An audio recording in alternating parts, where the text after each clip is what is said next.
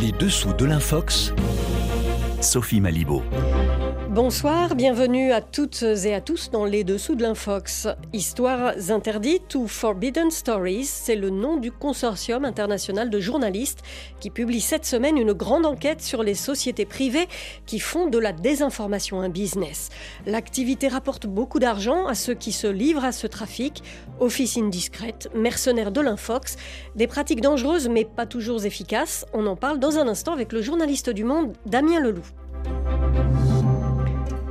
Non, le président guinéen n'a jamais dit ça, nous dira Kaofi Soui, journaliste pour l'AFP Factuel.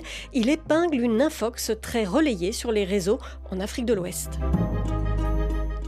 Des informations planétaires enfin, au sujet des objets volants non identifiés, sujet d'actualité, récit de science-fiction. Certains sèment la confusion sur Internet, ce sera la chronique de Grégory Genevrier.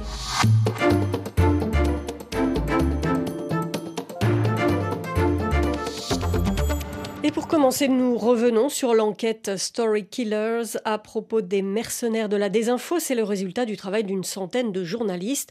On est dans le cadre du journalisme collaboratif. Il s'agit de s'organiser pour poursuivre le travail de reporters dont certains ont été empêchés, emprisonnés, voire tués dans l'exercice de leur profession. Leurs confrères prennent le relais et poursuivent les recherches.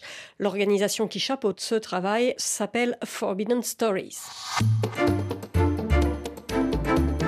parle.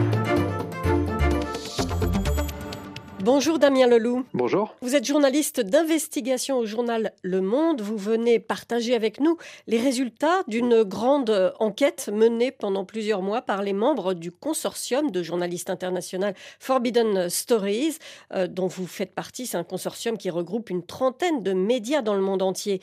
Euh, enquête sur des entreprises très discrètes qui se spécialisent dans la manipulation d'opinion publique et la diffusion de fausses informations.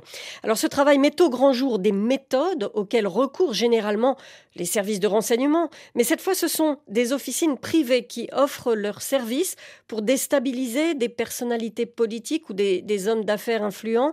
Euh, comment procèdent-elles ces entreprises? Alors ces entreprises, elles ont recours à toute une panoplie de techniques, euh, pour certaines euh, légales et pour d'autres totalement illégales, qui vont très simplement du piratage informatique des boîtes email ou des comptes de messagerie de leurs cibles jusqu'à la diffusion à grande échelle, principalement sur les réseaux sociaux, mais aussi parfois dans des médias, euh, d'informations fausses ou trompeuses pour euh, tenter de nuire à la réputation de quelqu'un ou à l'inverse pour tenter de redorer le, blason d'une personnalité ou d'un gouvernement.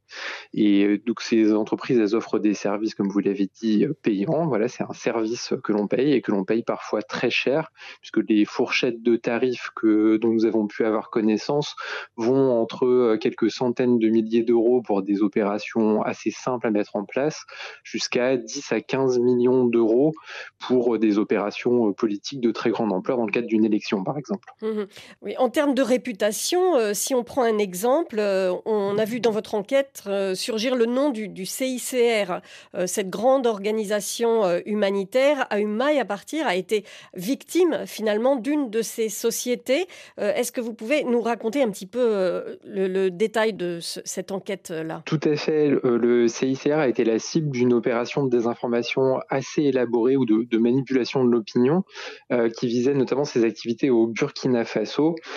pour résumer, parce que c'est une histoire assez compliquée, le CICR au Burkina Faso, comme dans la plupart des pays où il y a des conflits armés et où euh, le CICR intervient, discutait, a discuté avec des groupes armés. Et ça, ça n'a pas plu visiblement au gouvernement ou à un certain nombre d'acteurs dans le pays qui ont décidé d'utiliser euh, ces discussions pour faire croire euh, que le CICR en fait collaborait activement avec des groupes djihadistes. Donc c'est bien sûr faux, c'est pas du tout l'activité du CICR. Là, la campagne avait pour but de, de déformer cette activité euh, normale entre guillemets du CICR pour essayer de faire croire que en fait le CICR collaborait activement avec avec des groupes armés.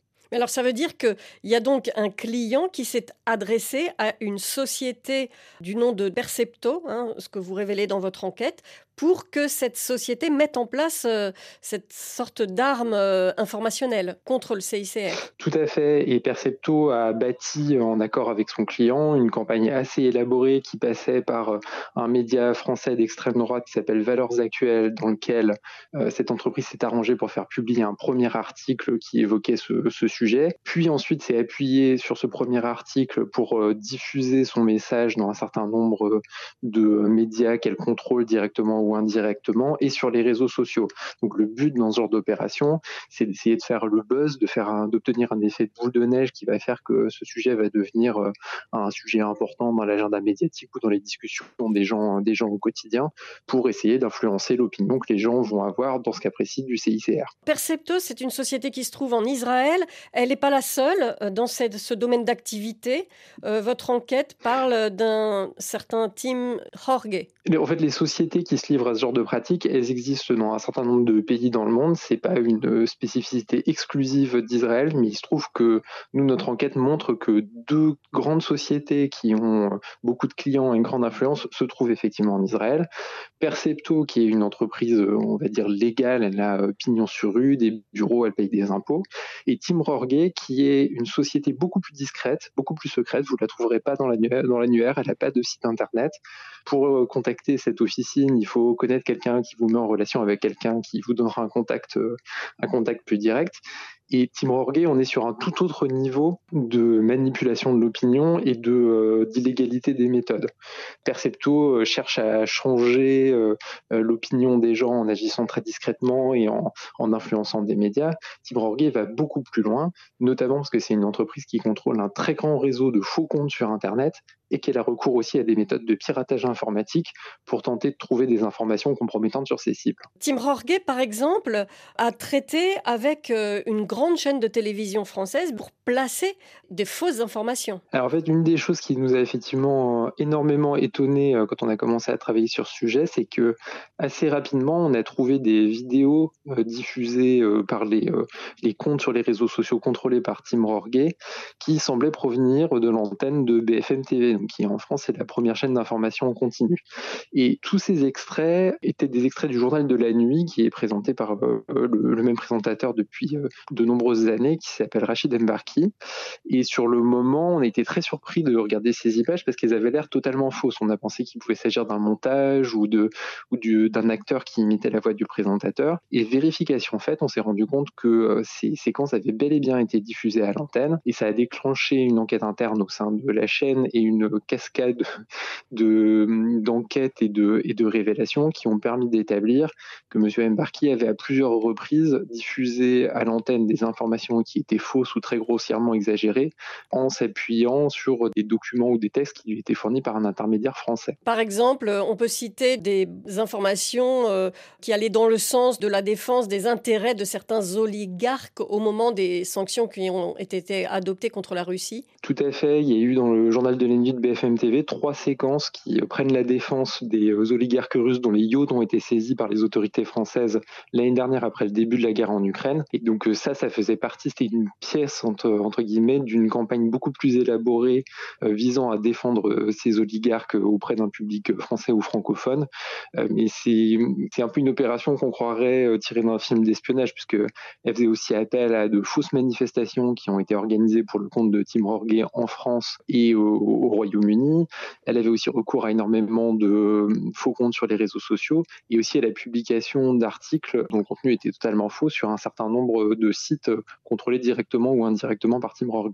Alors, l'un des aspects les plus inquiétants dans cette industrie de la désinformation, c'est quand euh, elle s'attaque aux élections, un des piliers de la démocratie. Est-ce que vous pouvez citer quelques exemples de scrutins ayant fait l'objet de ce type de manipulation? Alors, on sait que alors, Tim Rorge revendique avoir euh, travaillé sur des campagnes euh, de niveau présidentiel, on va dire, dans une trentaine, une trentaine de reprises. Et ils affirment qu'ils sont parvenus à leur fin dans 27 euh, cas environ. Nous, on ne les croit pas. On pense qu'ils exagèrent très largement l'efficacité de leur méthode sur le plan électoral. On sait qu'ils sont intervenus notamment au Kenya, au Nigeria et au, Sénégal. Euh, mais ce qu'on a pu constater des opérations qu'ils ont menées, alors peut-être que des choses nous ont échappé, mais de ce qu'on a pu voir nous, on pense que ces opérations ont eu un impact extrêmement limité et qu'elles n'étaient pas forcément extrêmement bien menées. Donc c'est une des choses qui a été assez compliquée pour nous dans ce, ce dossier, c'était de faire la part des choses entre ce que cette entreprise faisait réellement et concrètement et euh, ce qu'elle se vantait d'avoir réussi à faire. Puisque, pour rappeler le contexte, on a eu accès à beaucoup d'informations sur son fonctionnement parce que trois journalistes du, euh, du consortium international ont infiltré, entre guillemets, l'entreprise en se faisant passer pour euh, des clients, enfin des intermédiaires d'un potentiel client français. ils ont pu assister à des présentations des outils et des méthodes de travail de cette société. Et évidemment, quand vous êtes dans ce contexte, bah, la société, elle essaye de vendre son produit, donc elle a aussi tendance à exagérer sa qualité, entre guillemets, et euh, ce dont elle est capable. Est-ce que vous pensez que l'enquête journalistique va déboucher sur des poursuites euh, judiciaires éventuellement C'est une question qu'il faut sera posé, euh, je pense, dans quelques semaines aux autorités israéliennes notamment, puisque Tim Rorge, c'est une entreprise qui opère dans tout un tas de pays, mais qui euh, est basée en Israël et qui est administrée par des ressortissants israéliens. Nous, on pense qu'on a apporté la preuve que euh, cette entreprise commettait de graves violations de la loi et que ça mérite vraisemblablement que la justice s'y intéresse. Et en tout cas, j'espère qu'un certain nombre d'informations qu'on a pu publier cette semaine feront l'objet de, susciteront l'intérêt des juridictions compétentes. Merci beaucoup Damien Leloup. L'enquête euh, Story Killers est à lire dans les pages et sur le site euh, du journal Le Monde, mais aussi sur le site du consortium Forbidden Story.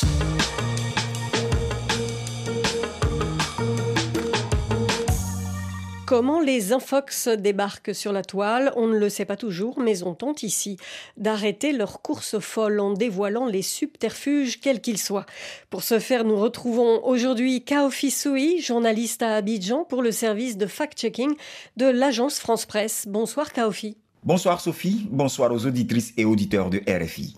La situation de la Guinée, du Mali, du Burkina Faso, trois pays dirigés par des juntes en Afrique de l'Ouest, donne lieu à de nombreuses fausses rumeurs. L'une d'elles concerne Conakry et le président Doumbouya, document à l'appui, sauf qu'en réalité, on a affaire à une manipulation de l'information Kaofi. Un décret présidentiel signé par le président guinéen Mamadi Doumbouya et qui a commencé à circuler le 13 février 2023 est censé montrer à tort que la Guinée prend ses distances avec un projet de fédération impliquant le Mali et le Burkina Faso.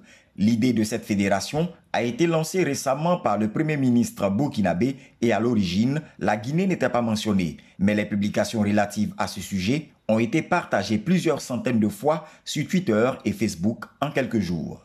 Alors ce document qui circule sur les réseaux, accompagné d'une photo du président de la Guinée, est-il authentique? Le document qui circule en ligne est authentique, mais il ne concerne pas le projet de fédération. D'après nos informations, aucune prise de position de la jeune guinéenne n'a d'ailleurs été rapportée à ce sujet jusque-là. Il s'agit plutôt de pages tirées d'un décret publié le 9 février et signé de la main du colonel Mamadi Doumbouya. Ce document est relatif à la période dite de transition entre le putsch de 2021 et un futur retour des civils au pouvoir en Guinée. Il porte principalement sur la création d'un comité de suivi et d'évaluation du calendrier pour cette période. Alors dites-nous, Kaofi, qu'est-ce qui a donc pu conduire à ce que ce document officiel soit ainsi instrumentalisé? En effet, le décret sur la transition a été publié le même jour qu'une réunion des chefs de la diplomatie du Mali, du Burkina Faso et de la Guinée. Le conclave des ministres des Affaires étrangères des trois pays dans la capitale burkinabé semble avoir été compris par plusieurs internautes comme la création effective de la fédération évoquée par le Burkina Faso. Or, tel n'est pas le cas.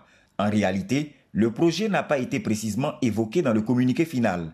Les trois pays ont notamment demandé la levée de leur suspension de la communauté économique des États de l'Afrique de l'Ouest et de l'Union africaine suite au coup d'État mené depuis 2020.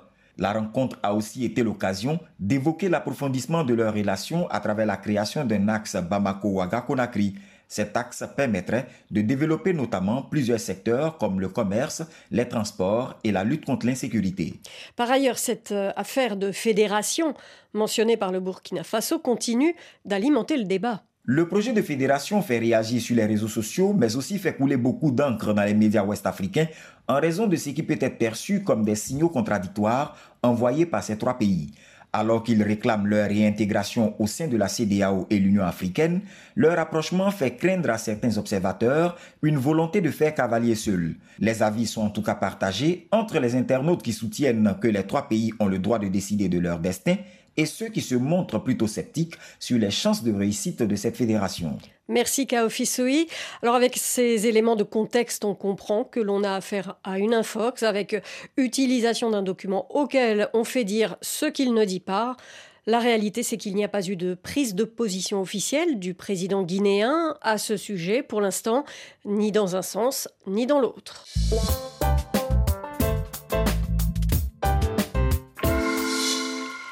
La désinformation atteint parfois des niveaux stratosphériques, c'est le cas de le dire, avec tout ce qui circule en ce moment au sujet des ovnis sur Internet. Bonsoir Grégory Genevrier. Bonsoir Sophie. Alors quatre de ces objets volants, dont un ballon chinois, ont été détectés au-dessus du continent. Certains ont été abattus par l'armée américaine qui donne encore peu de détails sur leur origine une part d'ombre qui a enflammé les réseaux sociaux, inondés de théories complotistes et de vidéos manipulées ou sorties de leur contexte, Grégory. Oui, un objet volant en forme de soucoupe volante filmé dans le ciel du New Jersey, ou encore un morceau de vaisseau alien prétendument écrasé sur une autoroute en Alaska. Selon certains, ces images seraient la preuve ultime d'une activité extraterrestre au-dessus de nos têtes, une théorie particulièrement populaire ces derniers jours sur les réseaux sociaux, notamment sous les hashtags Alien, OVNI ou encore Pentagone. Alors que montrent réellement ces images? Eh bien la vidéo filmée dans le New Jersey montre en vérité un dirigeable de la marque de pneus Goodyear et non pas une soucoupe volante. On le sait grâce à une recherche d'images inversées qui permet de retrouver la première occurrence de cette vidéo tournée en 2020. Le dirigeable survolait alors le stade de MetLife lors d'un match de football américain. À l'époque, de nombreux habitants s'étaient interrogés sur la nature de cet objet volant sans rapport avec les événements récents. Et qu'en est-il de ce supposé vaisseau écrasé sur une autoroute en Alaska? Là encore, cette vidéo est totalement trompeuse. En fait, c'est un clip promotionnel tourné en 2014 par la chaîne de télévision allemande Sky Deutschland pour annoncer une programmation spéciale dédiée à la saga Star Wars. Ces images montrent donc bien un vaisseau spatial écrasé sur une route enneigée, mais c'est de la fiction.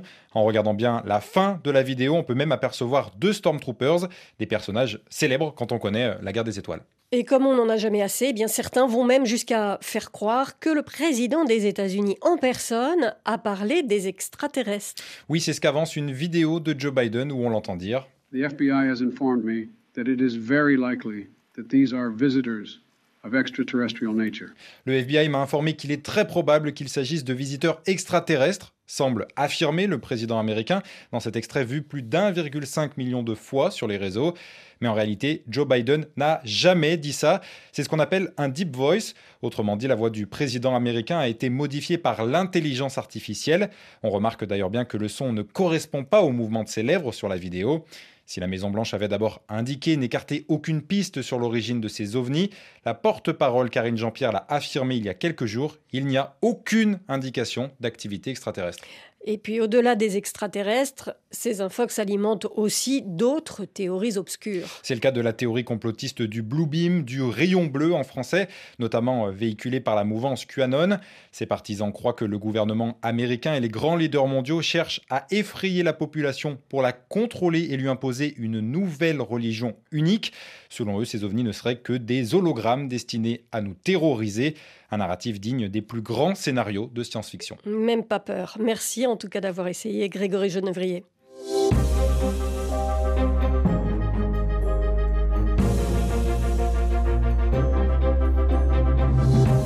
Les dessous de l'Infox, euh, c'est terminé pour aujourd'hui, sauf si vous souhaitez en savoir plus. Émissions et chroniques sont dans la rubrique Stop l'Infox du site rfi.fr. Merci à nos invités et chroniqueurs, ainsi qu'à Adrien Toureau, qui a réalisé cette émission. On se retrouve la semaine prochaine. En attendant, place à l'info sur RFI.